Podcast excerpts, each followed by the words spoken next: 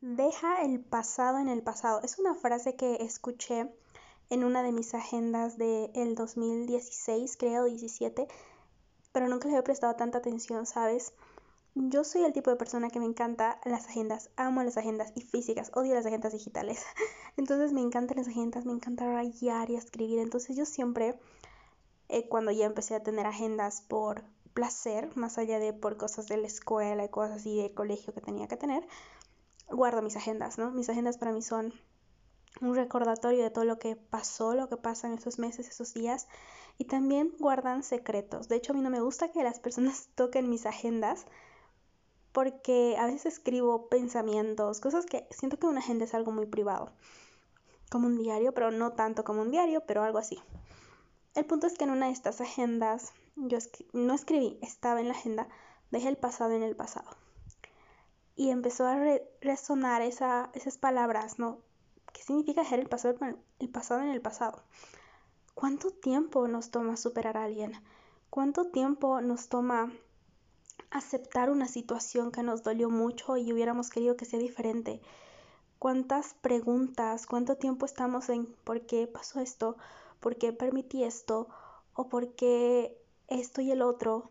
¿Cuánto tiempo va a pasar hasta que superemos una situación sin que nos atormente, sin que sea un ruido en nuestra mente. ¿Qué onda con esto? En el episodio del día de hoy vamos a hablar al respecto y vamos a desenmascarar el tiempo exacto y darte la fórmula secreta. Ah, mentira. No, pero, pero vamos a intentarlo.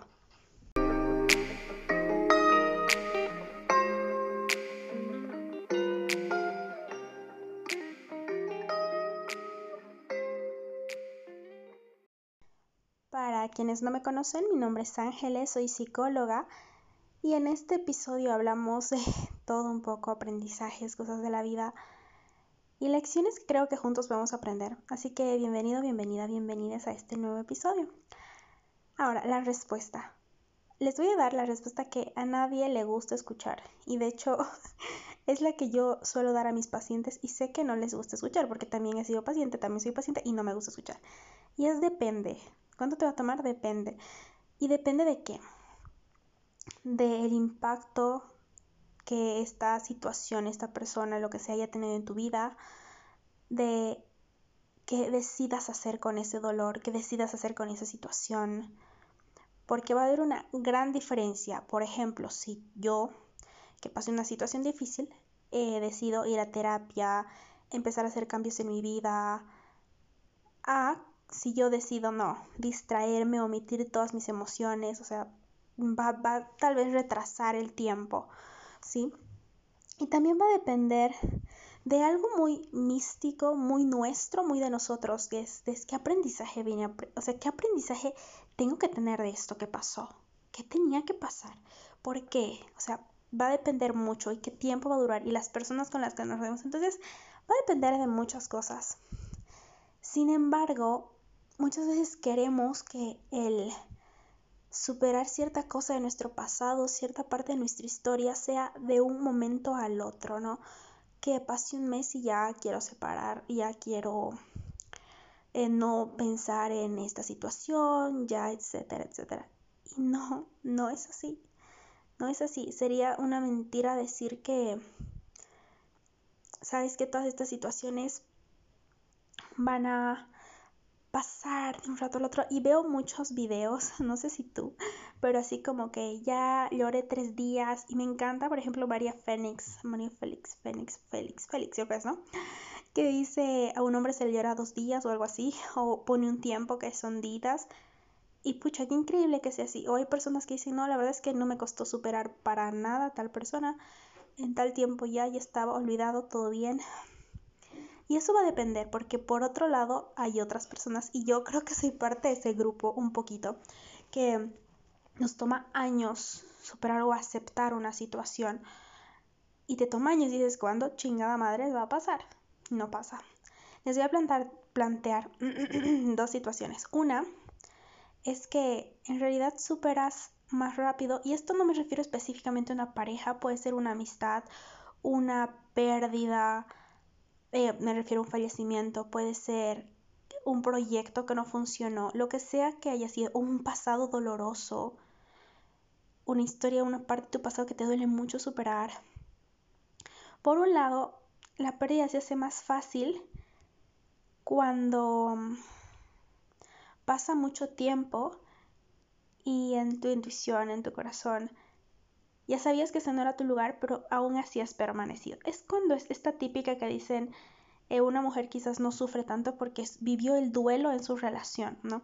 Mientras estaba con la persona o mientras ya había vivido el duelo y había llorado, entonces llega un punto en el que ya se cansó y tira toda la toalla y ahí se queda. Puede pasar eso. Y aquí les comparto de que ojalá esto no escuche mi amiga. bueno, ya no es mi amiga, pero ha sido una parte muy importante en mi vida, pero recuerdo que ya no hablamos hace más de un año. Pero cuando yo ya empecé a poner altos en cuanto a nuestra relación de amistad, yo ya no me sentía cómoda. Ya habían pasado mucho tiempo en que yo ya había planteado en mi mente eh, una vida sin esta amiga. Decir, quiero continuar con estas cuestiones, quiero sentirme cómoda y no quiero fingir algo que no soy. Que cuando cortamos la amistad, yo estaba decidida y hasta ahora no lo he hecho a no buscarla o sea, a no agarrar y dar un brazo a torcer para arreglar las cosas, porque mi corazón ya estaba como, pucha, ¿no? Y esta es una clave que de hecho me la dio otra amiga, y es cuando la pérdida de alguien, cuando el que alguien se aleje te da paz, a pesar de que te duela, que llores, era lo correcto. O sea, si pese a eso te sientes tranquila, pese a extrañar, porque obviamente vas a extrañar a una persona que ha estado quizás todo el tiempo, una situación con la que has estado habituada, habituado, te da paz, o sea, eh, sientes menos ansiedad y no me refiero a una... Es que muchas veces creemos que ansiedad es sinónimo de amor y no es amor, ¿saben? Si alguien te da ansiedad, estás apegada a esa relación o hace algo por, por apego, por dependencia, por dolor incluso. Si es que lloras mucho, si rompes con alguien y lloras o te lleva, es dolor, no es amor. Claro que las emociones en nuestras vidas la tristeza, felicidad, enojo, todo vamos a vivirlas, pero llegar a un punto de que te cause demasiada ansiedad, de que te cause mucho dolor, ya no es amor. Entonces, si el que alguien se aleje de tu vida te da paz, es la decisión correcta. Y a veces es... Mm, hay que saber distinguir entre la paz que te puede dar que una persona se aleje o por otro lado el calmar tu ansiedad. O sea, no es lo mismo que, ay, alguien vuelva y, bueno, es lo que ya conocía y se calma tu ansiedad. No, paz. Y hay que saber distinguirla sin confusión y esas cosas. Entonces cuando esta amistad se rompe, yo sentí paz. O sea, increíblemente sí me pasaba que extrañaba mucho porque habíamos sido amigas por más de 10 años. Sin embargo, ya había mucho tiempo en que yo ya no me ya no sentía que ni siquiera que encajábamos, sino ya no sentía que ella respetaba lo que yo era, sentía que me violentaba con sus palabras y de hecho la amistad terminó por mi golpe de sinceridad, ¿no? De decirle, no me siento cómoda con esto ya. O sí, le dije eso, o sea, ya no me gusta que me digas estas cosas. Y ella no me volvió a buscar, yo tampoco. De hecho, ahora creo que si en algún punto nos veríamos, diría como que, ah, hola, ¿qué tal? Pero ya no seríamos amigas. Pero eso me da paz, ¿sabes?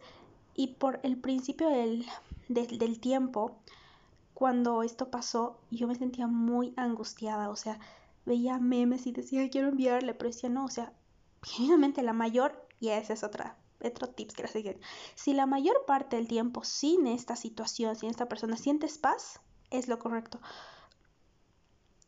o sea, no cuentan esos cachitos de, ay, extraño, voy a escribir. Son momentos, ¿sabes? Se dicen que las emociones duran 90 minutos, creo que es 90 minutos, voy a averiguar más, pero trato de decir que no es todo el tiempo. Lo que hace que se alargue es nuestra mente y nuestros pensamientos. Entonces, es normal que podamos sentir como estos bajones de, ay, no extraño a alguien o no sé qué. Pero si la mayor parte del tiempo tienes paz, y la mayor parte del tiempo estás súper tranquilo, tranquila, haciendo tus cosas, siendo más tú, y es suficiente.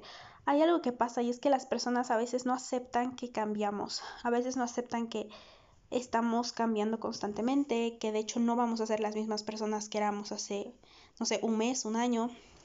Justo estoy leyendo un libro que dice que cada vuelta de sol lo que es tu cumpleaños, simboliza una nueva revolución, evolución, no me acuerdo bien la palabra, pero era como un, como una nueva versión tuya básicamente, ¿no? Entonces, para mí me parece súper lindo porque no vamos a ser las mismas personas y es importante que nos demos el chance de conocer y aceptar. Y aceptar también que muchas veces no vamos a encajar con algunas cosas. Este tiempo en específico he estado pensando en, a ver, ¿quién quiero ser, no? ¿Qué quiero hacer? Hay muchas cosas confrontándose, pero nada así alocado porque en realidad siento demasiada paz, demasiada tranquilidad. Y sin embargo, me doy cuenta que algo que quiero cortar radicalmente es hablar de la gente. O sea, no quiero, honestamente, no quiero. Y es algo que ya había estado practicando hace un buen tiempo. Y tampoco quiero hablar del cuerpo de la gente, o sea, ni en sentido positivo, ni en sentido negativo, ni apoyar prácticas como, no sé, cirugías plásticas. O sea, si alguien decide hacerlo, genial. O sea, no, no es mi tema, no es algo de lo que yo voy a opinar pero estoy así muy decidida no querer opinar sobre la vida, o sea, como que radicalmente no hacerlo. Porque obviamente ya disminuí mucho en hacerlo, esto de los chismes y lo habla, pero honestamente ya no quiero hacerlo. Entonces, a veces encajar con personas que se ponen en este plan de hablar, de, o sea, me siento incómodo, digo, no quiero hacerlo. Y eso te lleva a alejarte de algunas situaciones y personas, ¿no? Y eso no está mal, porque así es, nosotros vamos a cambiar. Esa es la primera situación que puede plantearse, ¿no? En cuanto a veces superar a alguien puede tomarte así, como algo más tranquilo. Pero por otro lado puede estar el lado tormentoso. Pero antes de ir al tormentoso, cosas que podemos hacer en cuanto a superar una situación. Lo primero, no correr. Irnos con calma. ¿A qué me refiero con irnos con calma? En plan de, ok, reflexionar, no sobrepensar. No estoy diciendo sobrepiensa la situación y no reflexionar, que es como hacer un, sacar un aprendizaje, ¿no? Es como cuando escuchas un mensaje o algo y dices, ok, ¿qué aprendí de esto? ¿Qué fue lo bueno? ¿Qué fue lo malo? De la forma más objetiva posible, ¿no? Como, ok, ¿qué fue algo con lo que me quedaría? Reflexionar y tomarlo con calma, ¿no? En plan de, ok, voy a superar esto en dos días, o sea, no. Y esto de reflexionar implica sentir tus emociones. Y esto es que decidas no, no distraerte como generalmente usamos mucho el tema de distracción. Usamos como, ¿sabes qué? Distrae tu mente eh, o una mente distraída no extraña nada, distrae, distrae, distrae, ok, pero no es la solución. Hay que aprender a enfrentarlo. Hay que aprender a enfrentar la situación. Y sé que no es fácil, pero es importante que aprendamos. Una forma de distraer, por ejemplo, es el tema del alcohol o las adicciones, o bueno, no siempre adicciones, ¿no? Pero dependencias, el que el no sé consumir alguna sustancia, incluso el dormir mucho es una distracción. Entonces es intentar reflexionar pero vivirlo, experimentarlo. Como que, ok, ¿qué pasó? Y, y obviamente tampoco te digo que te quedes reflexionando un año, que tal vez puedas poner un tiempo de reflexionar, que aprendiste, que no, y en este tiempo lo más aconsejable es que puedas tener un mínimo contacto. Eh, que no estés como en contacto con esta, esta situación o intentes tener un contacto mucho, mucho, muy, mucho menos que antes. Eso es lo, lo más recomendable, ¿no? Y ya poco a poco empieces a implementar cambios en tu vida. Cambios como, como qué versión ahora quiero ser sin esto, qué trabajo nuevo quiero buscar sin esto. Y esto va a implicar un duelo. ¿Qué significa que va a implicar un duelo? Que vas a sentirte triste. Que va a llegar este punto de ouch, de cuestionarte de por qué pasó y es normal y está bien. Y si uno de esos días quieres distraerte, está bien también. Pero trata de decir que no sea todos los días o no todos los fines de semana, por ejemplo. En mi caso, ya saben que yo les cuento un poquito de lo, de lo mío porque es de donde aprendí, de donde aprendo. Recuerdo que hace y esto tiene relación con las largas formas de, de superar algo de mucho tiempo. Así que ya vamos a ir por las, las superadas largas que toman tiempo. Bueno, estamos en 2000, 22. Y como que toda esta situación del pasado pasó en 2018. Cuatro años, cuatro años o tres años y medio más o menos. Y lo que pasó fue que eh, mi, mi, duelo, mi tiempo de, de procesar esta situación, yo hice que se alargue, voy a decir por un lado, porque no aceptaba eh, ciertas cosas que habían pasado en mi historia, eh, empezó a despertar cosas con los temas de familia, que heridas de la infancia, que ni, o sea, un montón de cosas, ¿no? Y yo no, no aceptaba, no aceptaba. Y una cosa que hice a buenas a primeras fue distraerme saliendo. Y yo no estoy satanizando el salir, de verdad, a mí me encanta. Eh, pero me encantan otras cosas más. O sea, no estoy satanizando, pero salir así en plan, y creo que ya lo dije antes en el podcast, salir en plan de cada fin de semana beber mucho, beber mucho, igual era más joven, pero beber mucho, beber mucho, y no me acordaba nada, o sea, me acordaba, pero como ya medio nublado, resaca y otra vez, o sí, como que esperaba el fin de para salir, y así. El punto es que eh, así pasó por un tiempo, luego pandemia y no sé qué pero las oportunidades que yo tenía para distraer estas emociones o esto muy doloroso de mi pasado era alcohol. Y pasó que hace, no sé, hace unos cuatro meses, seis, no sé, eh, realmente empecé a tener un rechazo al alcohol, así como, realmente no quiero. O sea, este realmente ya no me está funcionando, o sea, ¿por qué? Porque ya no hay nada que superar, ya no hay nada que perdonar, ya no hay nada que, que me ate al pasado. Y no ha sido algo que haya trabajado así con un montón de... O sea, sí, lo, o sea, me ha costado mucho. Pero trato de decir que ha sido un día para el otro despertar y decir... Y de hecho, bueno, yo había tomado la decisión, no puedo, o sea, yo no puedo cambiar mi pasado, no puedo cambiar los errores o las cosas que me equivoqué. Era más joven, tenía otras ideas pero es increíble aprender y dejar ahí tu pasado, ¿sabes? Es, es increíble y pasó de un día para el otro el darme cuenta. Seguro pasaron otras cosas. Eh, de hecho, yo fui a terapia y lo hablé un montón de veces. Sin embargo, recientemente, por eso les digo un tiempo largo, digamos tres años, ¿sí? Tres años después fue cuando recién pude perdonarme, y quiero aclarar eso, perdonarme, no estoy diciendo perdonar a otros. Si quieres puedes hacerlo, ese es un tema X, pero perdonarme a mí, eh, realmente darme el chance de soltar y abrazar estas cosas nuevas que soy, porque a veces nos aferramos a una versión anterior de nosotros que no sé, que tenía cierta edad y nos cuesta aceptar la que ahora somos. Ahora soy súper, súper, súper diferente a lo que era antes.